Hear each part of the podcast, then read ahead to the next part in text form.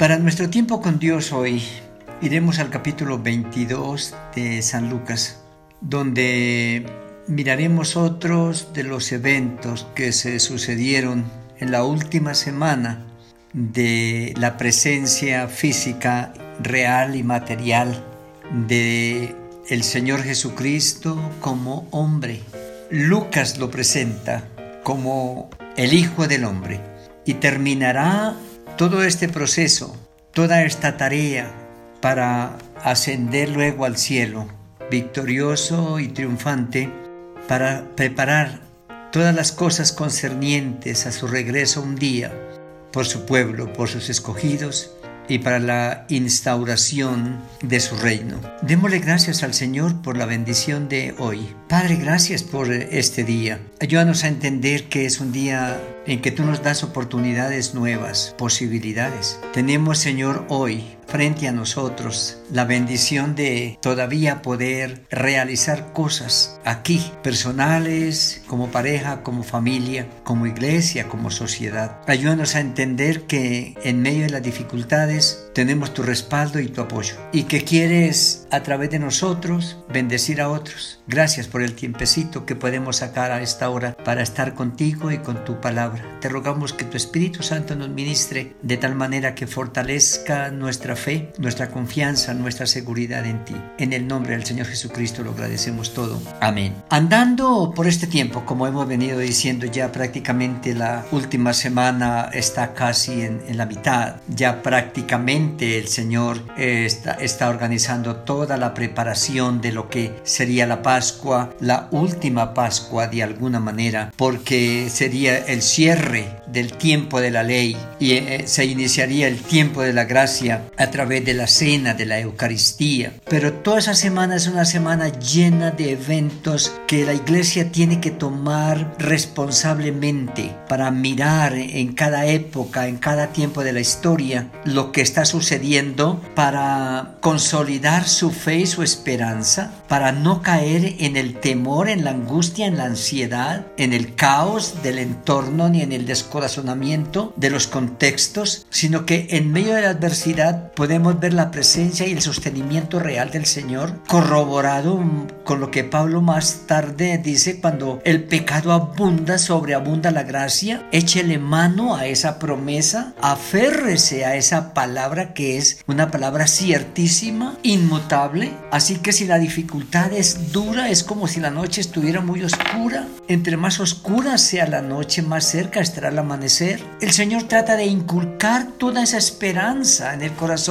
de sus seguidores para que ellos la puedan transmitir a otros. Pero Él está hablando de cómo será tan difícil la vida para los creyentes porque no cesará el ataque del enemigo. Habrá ataques externos muy serios y profundos, pero habrá ataques internos inesperados y dolorosos porque lo que uno menos espera es que los suyos lo traicionen, lo maltraten, lo entreguen, lo vendan y él dijo en el capítulo 21, versículos 16 al 18, el hermano entregará la muerte al hermano, el padre al hijo, se levantarán los hijos contra los padres y los harán morir, hablando aún de los creyentes, de, de los cristianos, cómo el enemigo usará tantas argucias, artimañas para atacar y desmotivar a los creyentes para que se callen del mensaje que tienen que comunicar y se metan en la crisis de su entorno. Porque al, creyente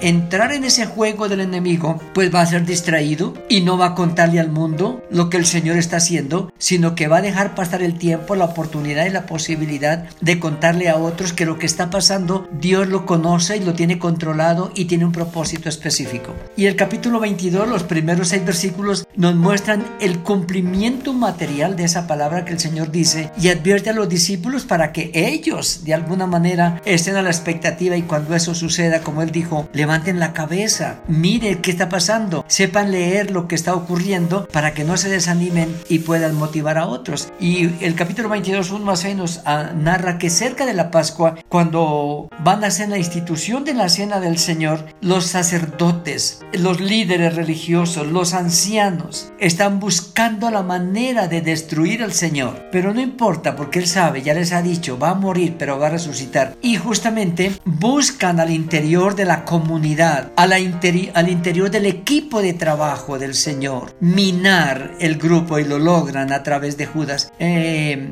Lucas en una manera impresionante es el único evangelista que usa un término tan terrible. Ah, eh, dice en el versículo 3 que entró Satanás en Judas. Bien interesante. Si la persona no tiene al Espíritu Santo en su corazón, no puede ser protegido del maligno, no puede ser guardado y puede aprender todas las cosas del reino, puede aprender liturgia, culto, puede ser maestro, teólogo, pero va al infierno con mucho conocimiento, porque si no tiene el Espíritu Santo en su corazón está perdido. Y Judas era un seguidor de Jesús. Cuidado con eso, hay muchos que se dicen seguidores de Jesús, pero no lo conocen, ni es su Señor, y en cualquier momento muestran por sus actos que no saben quién es Él. Y dice, entró en el corazón y fue para venderlo, habló con los sacerdotes y buscaba la manera de entregar. Es para mostrarnos primero pues que es el cumplimiento de las escrituras, alguien lo iba a hacer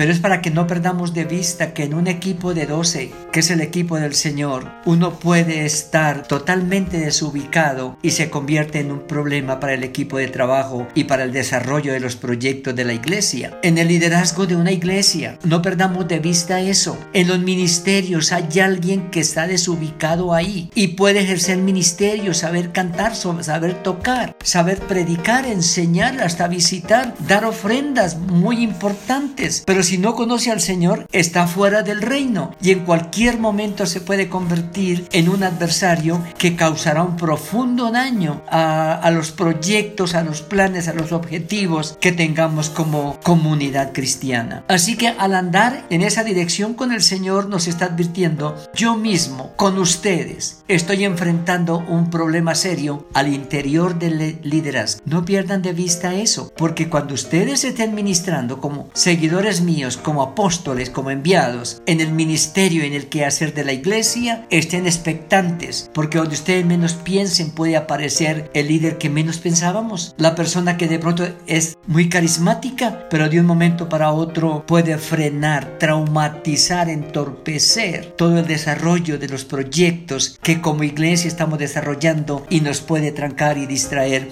Y duramos a veces años para recuperarnos en, el, en, el, en, el, en el trabajo que estamos haciendo. El Señor nos ayude a entender este tiempo porque es un tiempo en el que también nos toca a nosotros como líderes servir, pero observar, ser cuidadosos en el sentido de mirar quiénes son los que están liderando y cómo formar un equipo en la certeza de que en cualquier momento puede haber dificultades, pero que con la ayuda y la gracia del Señor podemos superar todo esto y seguir adelante. El Señor nos bendiga y que seamos también bendición para otros a través de este día. Amén.